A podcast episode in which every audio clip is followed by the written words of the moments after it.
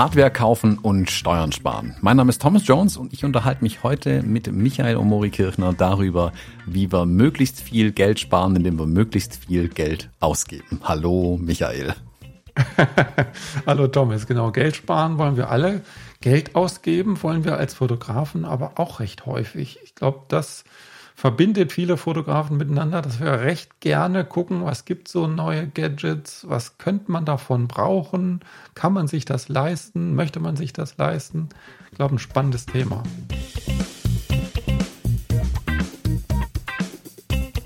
Die heutige Folge wird gesponsert von LexOffice, der Online-Buchhaltungslösung für Unternehmer, Freelancer und Gründer. Und darüber freue ich mich ganz besonders weil ich selber LexOffice seit Anfang 2018 nutze und sehr zufrieden damit bin.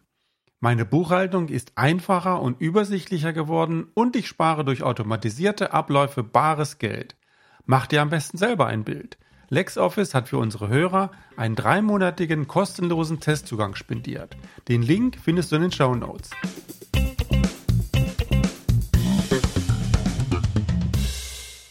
Ja, und vor allem immer, wenn man dann an dem Punkt ankommt, kann ich mir das leisten, kommt da dieser Joker raus, ah, damit kann ich ganz viel Steuern sparen, dann lohnt sich der Kauf auf jeden Fall. ja, und ich brauch's für meine Jobs. Ja, genau. Ich brauch's für meine Jobs und das ist dann sowieso ein Freibrief dafür, dass ich mir das alles kaufen darf. Ja, also bei diesem äh, allgemein bekannt GAS, äh, Gear Acquisition Syndrome, also das äh, Zeug-Nachkaufsyndrom, da finden sich immer genug Ausreden und Argumente, warum man unbedingt was Neues braucht. ja, und ich habe das jetzt gemerkt, nachdem ich mein Fotografie-Business beendet habe, was sich da alles angesammelt hat. Mhm. Meine Güte, meine Güte. Und es gibt tatsächlich einige ähm, Ausrüstungsgegenstände, die ich teuer gekauft habe, die ich ähm, nur getestet habe, aber nie richtig eingesetzt habe. Und das ist natürlich nicht der richtige Weg. Eigentlich nicht. Also eigentlich von daher, nicht. wenn du sagst, Geld sparen, dann vielleicht auch manchmal drüber nachdenken, sich manche Dinge gar nicht erst zu kaufen. ja, das stimmt allerdings. Ähm, das ist ein weiser Spruch, den ich mal von jemandem bekommen habe. Der hat gesagt, er ist nicht durchs Geld ausgeben reich geworden. Musste ich ihm zustimmen, hat er irgendwie auch recht gehabt. Sondern durchs durchs Nicht-Geld ausgeben. Genau. Genau. Blöd war nur, dass ich einen Investantrag damals in der Firma gestellt hatte und dann damit aus dem Büro gedackelt bin. Aber da sagst du jetzt ein schönes Stichwort. Wenn wir das Zeugs wirklich brauchen, dann ist das ja eine Investition mhm. und keine Ausgabe. Mhm. Ne? Und das ist auch ganz wichtig. Das heißt, erster Schritt ist mit Sicherheit ganz, ganz hilfreich, sich wirklich zu überlegen, brauche ich das? Wofür brauche ich das? Wie oft brauche ich das? Und wenn ich das nicht nur einmal brauche, dann ist das wirklich keine Ausgabe, sondern eine Investition und so, so darf man das auch gerne bezeichnen und dann ist das ja auch alles in Ordnung. Mhm. Ne? Das heißt, Dinge verkneifen sollte man sich nur, wenn man sie wirklich aus reiner, keine Ahnung, haben wollen oder äh, Spielerei oder was auch immer. Ansonsten unser Arbeitswerkzeug als Fotografen oder was auch immer unsere Hörer machen, ähm, sollte schon äh, professionell sein und das leisten können, was wir davon erwarten. Also von daher, ich will jetzt nicht jedem Kaufimpuls sofort widersprechen. Nee, gar nicht, tatsächlich. Also da bin ich voll bei dir ähm, mit der Aussage. Die, die Frage, ähm, oder die, die Aussage Equipment kaufen und äh, Steuern sparen kommt aber tatsächlich auch aus einer Hörerinnenfrage. Und zwar, die Alina hat mich dazu ganz konkret gefragt, weil sie relativ am Anfang mit ihrem Fotobusiness steht und ähm, einfach noch viele Investitionen zu tätigen hat. Also da gibt, brauchst noch Objektive, der zweite Body muss irgendwann her und, und, und. Sie steht noch ein bisschen am Anfang und sie hat einfach die Frage gestellt, wie ist denn das eigentlich, wenn ich jetzt neue Hardware kaufe? Wann macht es Sinn? Wie kann ich mir das schön rechnen? Vielleicht auch ein Stück weit? Kann ich damit Steuern sparen? Äh, bekomme ich die Umsatzsteuer zurück? Und, und, und. Ich glaube, da gibt es ganz, ganz viele Fragen dazu. Ähm, ich habe Ihre Frage in Kurzform beantwortet und habe gesagt, aber hey, ich nehme das Thema mitten im Podcast, da können wir uns ein bisschen ausführlicher besprechen. und der Michael hat da bestimmt auch ein paar ähm, ein bisschen schönen Input noch dazu ähm, zu dem Thema. Also bei ihr ganz konkret, um die Situation kurz so ein bisschen darzustellen. Sie befindet sich gerade in der Gründung, also hat das ja bisher hobbymäßig nebenher gemacht und hat jetzt einfach die ersten Anfragen nach bezahlten äh, Aufträgen und dann klar muss man natürlich ein Gewerbe anmelden und das Ganze professionalisieren. Jetzt hat es aber konkret den Bedarf, sie braucht ein neues Objektiv, um was zu fotografieren. Die Gewerbeanmeldung steht aber noch ein bisschen hinten an. Und das ist einfach die Frage gestellt, macht es denn überhaupt Sinn, das Objektiv noch vorher zu kaufen oder erst danach zu kaufen? wie spielt es steuerlich denn überhaupt da rein? Also gerade am Anfang kommt ja oft die Frage, man kriegt ja fast alles von der Steuer dann zurück. Äh, das stimmt so nicht und das können wir vielleicht jetzt an der Stelle ein bisschen ähm, beleuchten. Also ich habe ja gesagt, wenn man was wirklich braucht, auf jeden Fall kaufen. Das ist das, was du gerade auch gesagt hast. Wenn es eine Investition ist, die es möglich macht, dein dein, dein äh, Beruf oder deine, dein, dein Job auszuüben, dann kaufst, dann brauchst du es auch, da gibt's dann gar keine Frage, jetzt oder später. Gut, man kann über Finanzierung oder sowas nachdenken, das können wir vielleicht auch kurz noch besprechen, was es damit auf sich hat. Ähm, oder solche tolle ähm, Sachen wie Ansparabschreibung kann man auch kurz ansprechen. Genau, da gibt's ja ganz viele Themen. Ähm, wie gesagt, bei ihr ist im Moment in der Gründung. Und bei ihr die erste Frage, die ich ihr dann zurückgestellt habe, wobei ich wusste sie eigentlich schon, ist, ob sie als Kleingewerbe anmeldet oder als in Anführungszeichen normales Gewerbe, das eine Umsatzsteuer ausweist, weil ich von ihr weiß, dass im Moment noch ein großer Mix da ist zwischen Privatkunden und Businesskunden. Also das spielt ja vor allem am Anfang eine Rolle. Also wer das noch nie gehört hat, es gibt sogenannte Kleinunternehmen in Deutschland. Wenn man Gewerbe anmeldet, kann man das als Kleinunternehmen anmelden. Dann ist man von der Umsatzsteuer befreit. Eine kleine Korrektur, man meldet sich nicht als Kleinunternehmen an, das gibt's nämlich nicht. Man meldet sich als, als Gewerbetreibender an oder als Freiberufler, aber man kann sich beim Finanzamt ja, dann als äh, kann man die Kleingewerberegelung nach Paragraph 19? keine Ahnung 19 oder was. Das heißt, kann man sich von der Umsatzsteuer unter bestimmten Voraussetzungen befreien genau. lassen.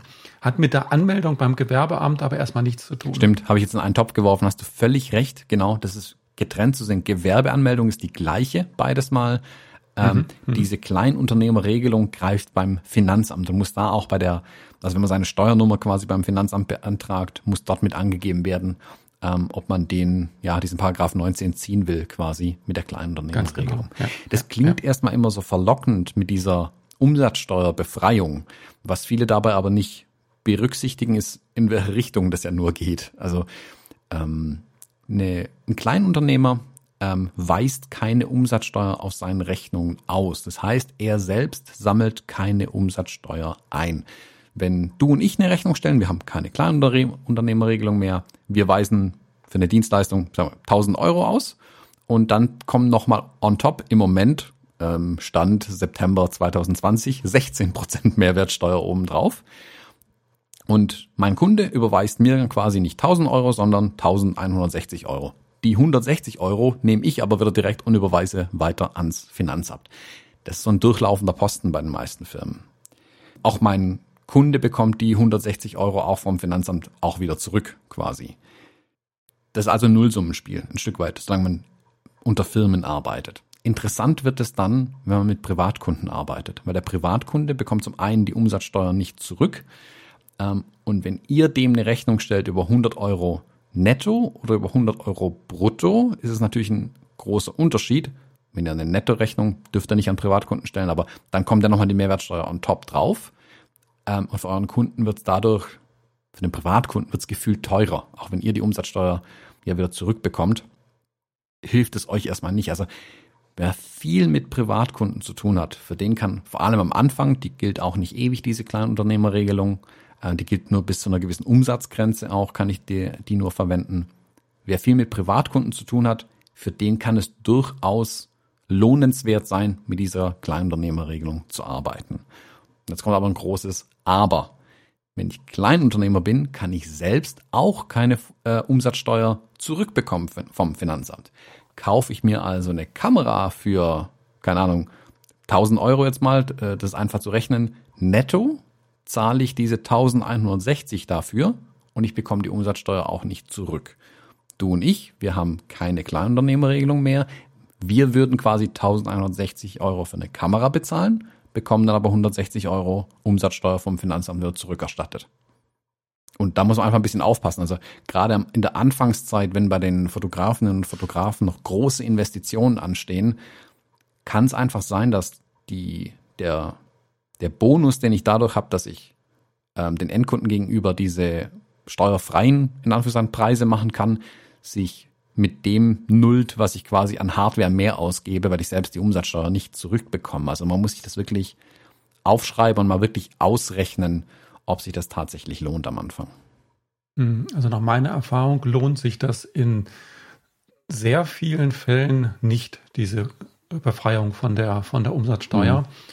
Und zwar aus dem Grund, weil man zu Anfang der Selbstständigkeit ja viele Ausgaben hat und dann hat man den Nachteil, den du gerade beschrieben hast, dass man äh, selber die Umsatzsteuer nicht anrechnen kann, also nicht zurückbekommt, wenn man es mal so verkürzt äh, ausdrücken will. Und wenn man dann aber gewachsen ist und dann vielleicht nicht mehr so viele Ausgaben hat und dann vielleicht denkt, Mensch, jetzt brauche ich keine Umsatzsteuer zu bezahlen, dann ist man irgendwann auf, ähm, über dieser Grenze drüber weg und dann wird man äh, von dieser Regelung auch nicht mehr profitieren können. Das heißt, in den, in vielen Fällen ist diese Befreiung von der Umsatzsteuer keine gute Idee.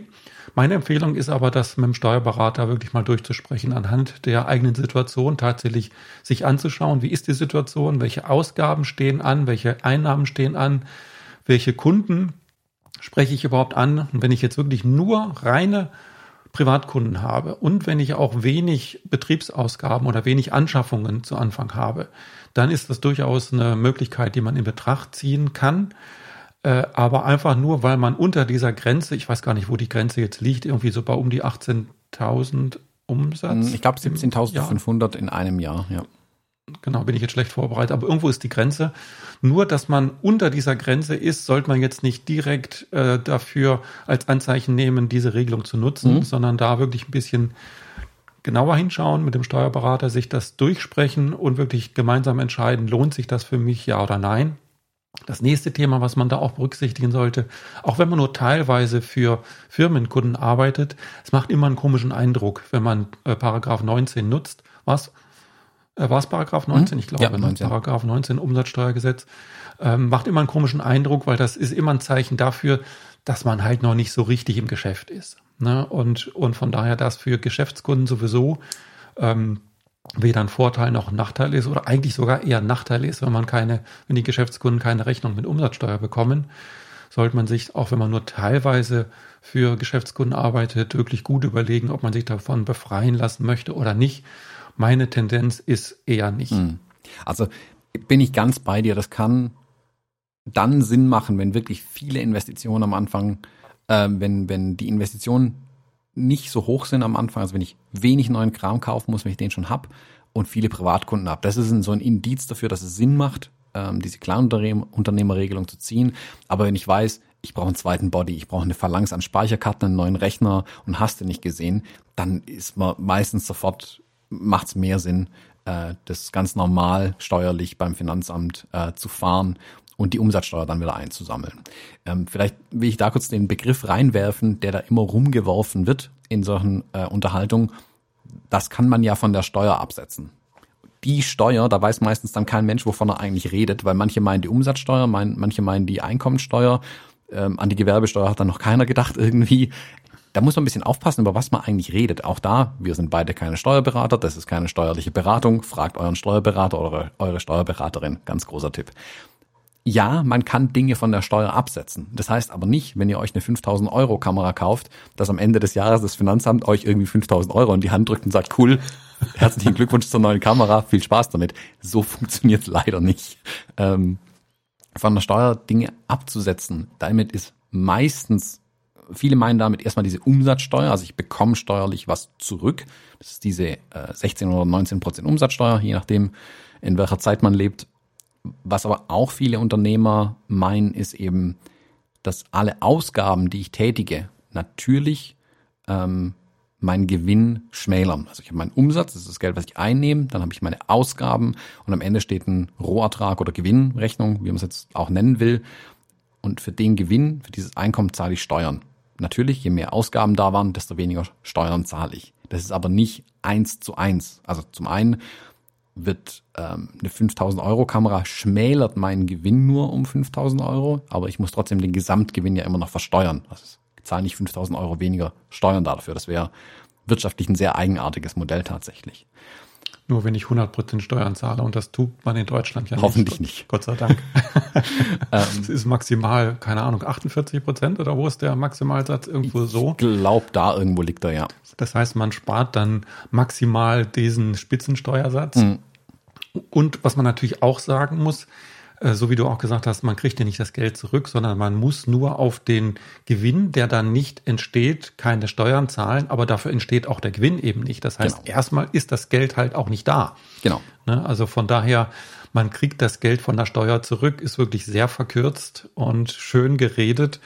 Man muss es nur eben den Gewinn, der, der äh, da entgegensteht, ähm, man muss den Gewinn dann nicht versteuern, der dann eben auch nicht da ist. Genau. Ne? Das ist die, die Situation, die man dann da hat. Also der Steuerberater spricht dann bei mir gerne von einer Gewinnminderung, ähm, die dann natürlich helfen kann, aber auch da, es macht keinen Sinn, Dinge zu kaufen, nur um Steuern zu sparen, weil das Geld habe ich dann trotzdem ausgegeben. Das muss man sich trotzdem immer noch ganz genau überlegen, was man da eigentlich tut. Ähm, mhm. Der nächste Punkt ist auch, dass Kameras oder Computer, Möbel, ganz schlimm, die werden nicht im ersten Jahr voll steuerlich angerechnet. Es gibt ja solche Sachen wie ein Anlagevermögen. Das heißt zum Beispiel, dass eine Kamera oder ein Computer, da ist es, da macht jeder hoffentlich gleich. Wenn ich mir jetzt einen neuen Computer kaufe, um meine Bilder zu bearbeiten, kostet der 3000 Euro, der Einfachkeit halber. Jetzt ist es nicht so, dass dann in dem Jahr, in dem ich den Computer gekauft habe, mein Gewinn um 3000 Euro geringer ausfällt, sondern solche Dinge werden über Jahre hinweg abgeschrieben. Das heißt, im ersten Jahr, wenn ich ihn im Januar kaufe, der Einfachkeit halber, werden 1000 Euro quasi von meinem Gewinn ähm, steuerlich abgezogen. Ähm, und ich muss für diese 1000 Euro weniger Steuern bezahlen, nicht für die 3000. Und ich habe die 3000 ja auch schon ausgegeben zu dem Zeitpunkt. Im zweiten Jahr werden die nächsten 1000 Euro da davon äh, vom Gewinn äh, abgezogen quasi und im dritten Jahr dann die letzten ähm, 1000 Euro. Jetzt bei Computern sind es diese drei Jahre, die dann zum Beispiel im Anlagevermögen liegen. Bei Kameras sind es sieben Jahre, das muss man bedenken. Äh, das ist nicht sehr viel bei einem, keine Ahnung, einem Body, ähm, der 3000 Euro kostet, sind es also im Jahr dann nur 200 Euro, die dann äh, da angerechnet werden. Das ist also weniger, als man denkt tatsächlich, was man da mhm. an, in Anführungszeichen, steuerlichen Vorteilen hat, wenn man diese Hardware kauft. Auch da, sonst wäre es ein reichlich eigenartiges Wirtschaftsmodell irgendwann, wenn man sich ständig durchs Hardware kaufen noch Geld sparen kann. Ja, man hat also hinterher nicht mehr Geld auf dem Konto, sondern man hat äh, weniger Geld auf dem Konto. Die gute Nachricht ist aber, die Umsatzsteuererstattung, die kriegt man sofort. Oder die, mhm. ja, kann man das Erstattung nennen? Doch, ich glaube, kann man so nennen. Mhm. Das kriegt man sofort. In dem Monat, wo man die Umsatzsteuer ausgegeben hat, kann man sie auch anrechnen. Und wenn tatsächlich der Umsatzsteuer ähm, ähm, äh, Bilanz oder wie man das sagen will. Das heißt, wenn man mehr Steuern, Umsatzsteuern ausgegeben hat, als eingenommen hat, dann kriegt man tatsächlich vom Finanzamt Geld zurück. Mhm. Geld aufs eigene Konto überwiesen in dem Monat, wo man auch tatsächlich dann die Kamera oder das Auto oder was auch immer man da gerade gekauft hat, fürs Betriebsvermögen, äh, kriegt das sofort zurück. Und das ist dann mal einer der wenigen Momente, wo man tatsächlich vom Finanzamt Geld auf sein Konto überwiesen bekommt. Ja, das ist immer, kommt, da mache ich direkt, kommt also durchaus vor. Ja, da mache ich immer direkt eine Flasche Sekt auf, wenn das mal passiert. ähm, heißt aber meistens ja auch konkret, dass man sehr viel Geld schon ausgegeben hat irgendwo. Man, anders Eben. bekommt man die Umsatzsteuer ja gar nicht hoch. Ähm, aber genau, dann weiß man, okay, genau. es kommen vielleicht noch mal ein paar Euros ähm, zurück mhm. am Ende. Also da gibt's viele Faktoren, die man da wirklich beachten muss bei diesen Hardwarekäufen wenn man damit Steuern sparen will, in Anführungszeichen. Es, es kann schon Sinn machen, also zu sagen, okay, eine Investition ähm, zu tätigen, von der ich sage, okay, brauche ich unbedingt ähm, den zweiten Kamerabody, wollte ich immer haben, kann ich aber eigentlich auch mit einem machen.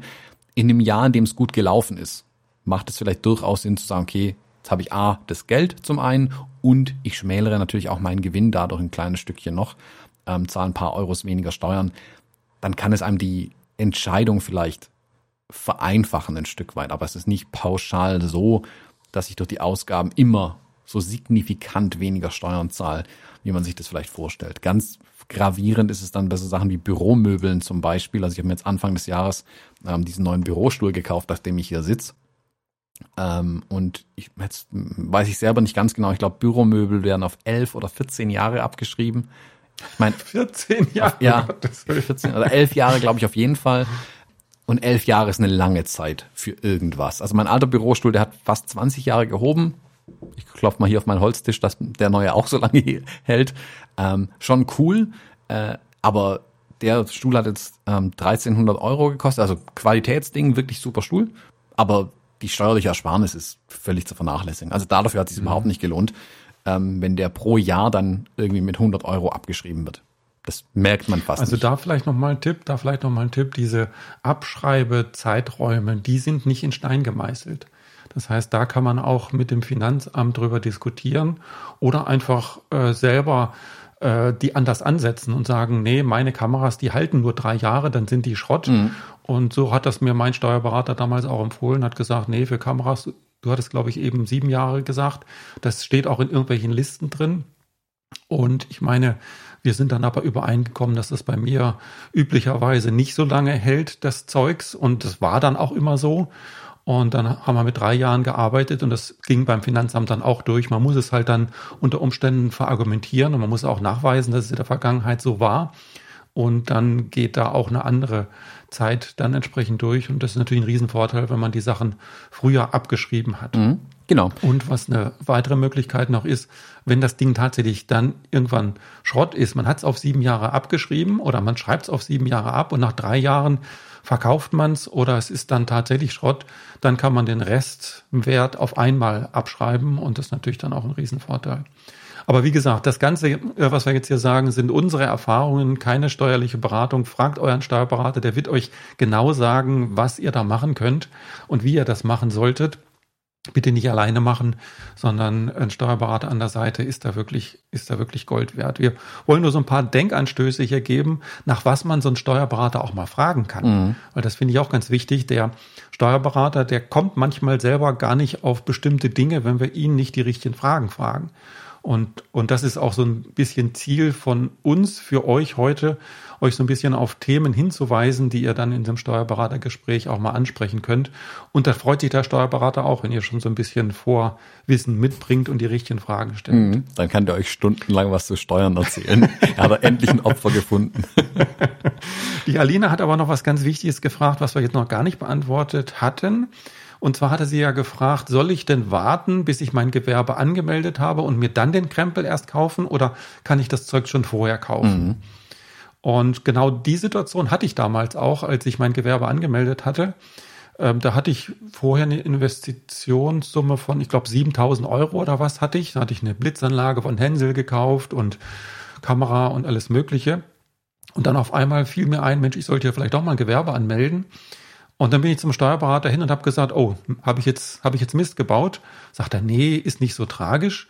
Die ähm, die Umsatzsteuererstattung ist natürlich dann nicht mehr möglich, aber was ich dann damals machen konnte, ist, dass ich das, äh, das Zeugs, was ich privat dann quasi gekauft hatte, meinem Gewerbebetrieb verkauft habe. Ne, das heißt, es gab so ein Transfer oder wie die Steuerberater das nennen, keine Ahnung, wie der Fachbegriff dafür ist. Auf jeden Fall war diese Gewinnminimierung, über die wir eben gesprochen haben, dann auch noch möglich. Die Umsatzsteuererstattung war zum Teufel, das war nicht mehr möglich, aber zumindest äh, die Anschaffungen konnte ich dann äh, geltend machen und da war ich dann erleichtert, dass zumindest der größere Betrag dann auch noch steuerlich geltend gemacht werden konnte. Mhm. Und das ist auch ganz wichtig, der Hinweis, also wenn jemand in der Gründung im Moment steckt, schaut euch wirklich ganz genau an, was von eurem Fotomaterial, sage ich jetzt mal, zu Hause alles rumliegt, was ihr eigentlich für die Firma verwendet und rechnet das alles wirklich rein. Im ersten Jahr sind die Finanzämter sich durchaus im Klaren, dass die wenigsten Firmen direkt in die Gewinnzone kommen werden. Bei den meisten Firmen ist es so, dass die ersten Jahre aus Verlust bestehen. Das ist normal, man ist ja in der Gründung, da stehen einfach unfassbar viele Investitionen an. Man hat noch nicht den Kundenstamm, den man vielleicht ähm, auch mal später erreicht. Es kann also durchaus sein, dass man auf Null oder eine Minus rauskommt und packt da diese ganzen äh, privaten Ausgaben von früher, also nicht alle, aber Kameras, Filter, äh, ein Gurt für die Kamera. Also wirklich, da, da macht dann, ist dann wirklich Kleinvieh macht auch Mist, ähm, weil da kann es dann durchaus sein, dass ihr im ersten Jahr noch, also wenn ihr, das zum Beispiel nebenberuflich macht, immer noch eine Rückzahlung kommt vom Finanzamt und ihr nicht direkt nachzahlen müsst, obwohl ihr schon ähm, ordentlich Umsätze vielleicht sogar schon gemacht habt. Also es kann da tatsächlich sehr viel helfen äh, und dann kommt es ein bisschen auf den Steuerberater auch einfach an. Der weiß vielleicht gar nicht, was alles dazugehört. Ich habe jetzt den äh, ich habe jetzt den Vorteil, dass mein Steuerberater zum Beispiel auch fotografiert nebenher ganz gerne. Deswegen weiß der zumindest, was alles dazugehört äh, zu so einem Fotobusiness. Und der weiß mich dann mhm. da auch, hat mich da Anfang auch darauf hingewiesen, hey, was, was liegt da noch alles an Krempel rum? Wie viele Filterchen, Speicherkarten, irgendwelche alten Akkus? Äh, das ging runter bis zu Fotobüchern zum Teil, weil ja Weiterbildungsmaßnahmen innerhalb einer Firma normal sind, sagt er, okay, wie alt sind die, kann man die da noch reinnehmen? Und so ein Buch, was mal schnell 50 Euro kostet, da davon zehn Stück sind 500 Euro im Zweifelsfall. Also da kommt ganz schön was zusammen. Da ist eben wirklich wichtig, sprecht mit euren Steuerberatern darüber, was alles zu eurem Business dazugehört, was da alles vielleicht reinzählen könnte. Und wie, du, wie Michael gerade gesagt hast, wenn du es jetzt brauchst, kauf's jetzt, du kannst es mit rübernehmen. Wenn du eine Kleinunternehmerregelung ziehst beim Finanzamt, spielt die Umsatzsteuer nicht mal mehr eine Rolle, dann kannst du quasi voll im ersten Jahr dir anrechnen lassen, die Kamera. Oder halt über die Abschreibungsdauer anrechnen lassen. Mhm, ganz genau. Äh, die schlechte Nachricht ist aber auch, äh, das Ganze gilt aber auch andersrum. Das heißt, wenn man Dinge im Betriebsvermögen, ich glaube, so heißt das Betriebsvermögen hat und die dann irgendwann gar nicht mehr braucht fürs Business und dann sagt, ach, das kann ich jetzt privat weiter verwenden, dann äh, muss man das natürlich auch entsprechend berücksichtigen und dann unter Umständen sich dann als Privatmann wieder verkaufen. Mhm. Das heißt, der Gewerbebetrieb muss dann den vielleicht sogar schon abgeschriebenen Computer an den Privatmann oder die Privatfrau verkaufen und das dann ähm, steuerlich als Einnahme buchen. Mhm, genau. Nicht vergessen. Nicht vergessen.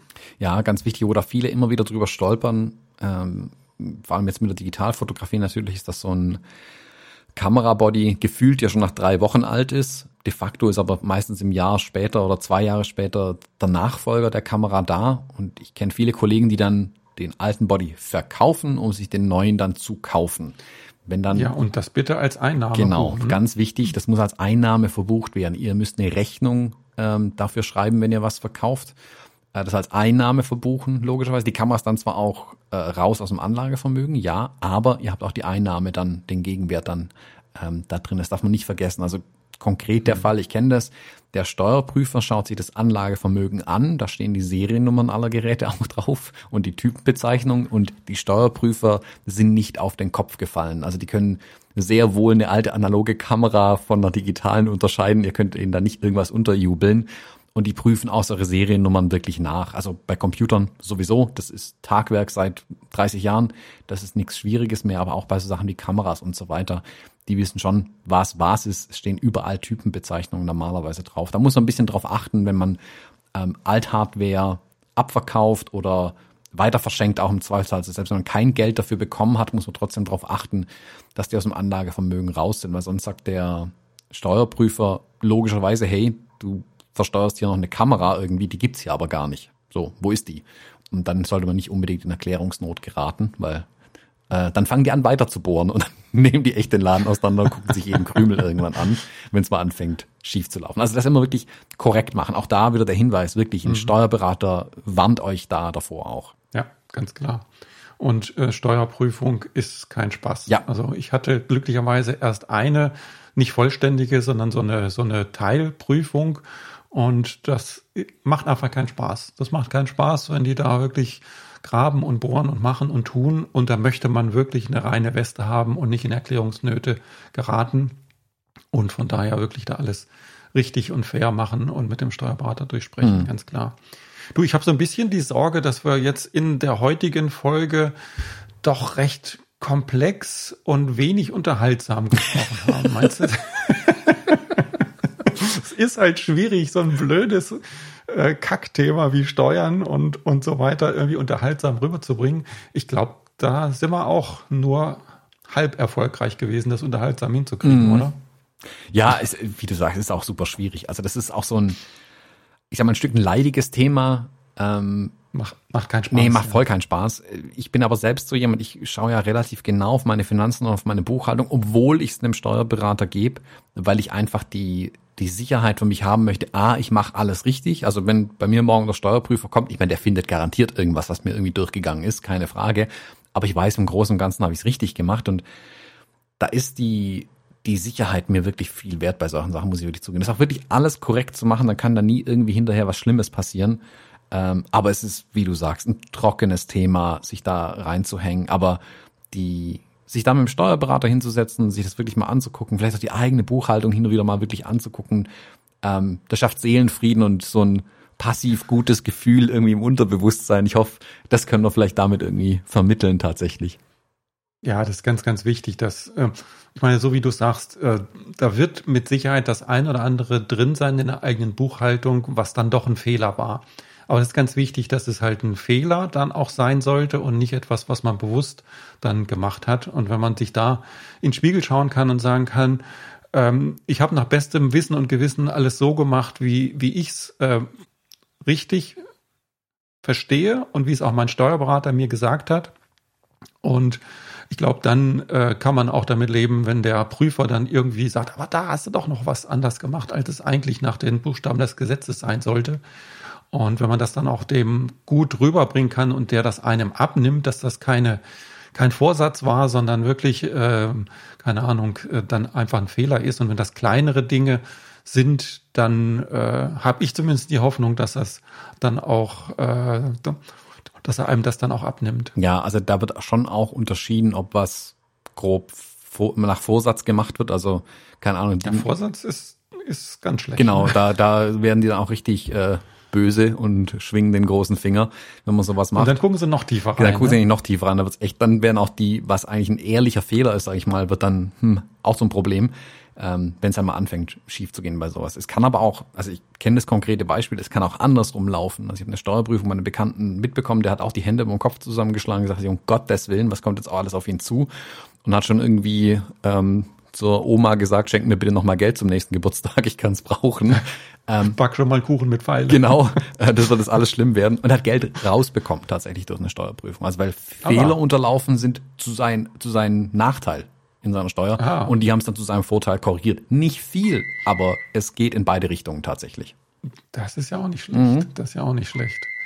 Ja, das haben die eigentlich als, als äh, wie soll ich sagen, als Auftrag, dass die auch äh, Fehler, die zu Ungunsten des Finanzamts äh, laufen oder ja zu Ungunsten des Finanzamts laufen, dass die die bereinigen. Aber ich glaube, das wird eher die Ausnahme sein oder ich befürchte das. Ja, ja, also klar wird, also man kann nicht drauf hoffen, hey, bei der nächsten Steuerprüfung bekomme ich bestimmt auch noch mein Geld zurück. So funktioniert es auch Endlich nicht. eine Steuerprüfung, da freue ich mich schon auf, auf die, auf die Rückzahlung. Ja, und dann steht da ein großer Betrag irgendwie drunter, dann müsst ihr halt aufs Vorzeichen gucken, ob es Plus oder Minus ist, ganz wichtig. ja. Ganz genau, ganz genau. Gut, Michael, ich glaube, ähm, mehr kann man den Leuten tatsächlich nicht zumuten an dem Thema. Ähm, wir sind, glaube ich, damit wirklich an dem Portionsende angekommen, was man so häppchenweise den Leuten servieren kann. Äh, Fazit ist, sucht euch einen guten Steuerberater. Ich kann das nicht oft genug betonen. Ich habe den Fehler äh, anfangs auch gemacht. Ich habe es zu lange ohne gemacht. Ich freue mich jetzt über jeden Ordner, den ich äh, nach zehn Jahren wegwerfen kann ähm, wo ich mhm, weiß, dass da irgendwie, ja, dass so Baustellen drin sind, wo ich genau weiß, oh je, da stimmt aber auch hinten und vorne nichts. Möglichst schnell mit einem Steuerberater sprechen, der klärt euch über diese Sachen auf. Der kostet auch, klar, der kostet Geld, aber auch da die Ruhe, die ihr dadurch gewinnt, dass ihr wirklich gut beraten seid, ist mehr wert als das, was ihr dort an Geld ausgegeben habt. Mhm. Also das eine Fazit, sucht euch einen guten Steuerberater, kann ich unterstreichen. Und das zweite Fazit, was wir auch, glaube ich, deutlich rausgebracht haben. Ihr spart kein Geld, wenn ihr Geld ausgebt. Mhm. Ihr gebt nur ein bisschen weniger aus, weil ihr steuerlich da ein bisschen günstiger dasteht. Aber gebt nur das aus, was ihr tatsächlich, tatsächlich braucht. Und äh, nur weil ihr ein bisschen weniger Steuern spart, das ist kein Grund dafür, eine teure Kamera zu kaufen. Äh, von daher lieber ein bisschen weniger ausgeben. Genau. Und zu guter Letzt der Hinweis, kauft bei eurem lokalen Fotohändler. So, jetzt haben wir noch was für die kleinen Gewerbe getan. Das ist auch ganz wichtig, sonst wird es die nämlich auf absehbare Zeit nicht mehr geben. Genau. Dann, Michael, würde ich sagen, haben wir das Thema, glaube ich, abgehakt. Ähm, wie immer, der Hinweis, gerne stellt uns eure Fragen. Wir freuen uns darüber. Gebt uns immer einen schönen Hinweis, was euch wirklich interessiert, was wir noch besprechen können, wo wir noch mal tiefer reingehen können, vielleicht auch immer her mit den Fragen. Und dann würde ich sagen, Michael, bis zum nächsten Mal. Bis zum nächsten Mal. Mach's gut. Tschüss. Tschüss.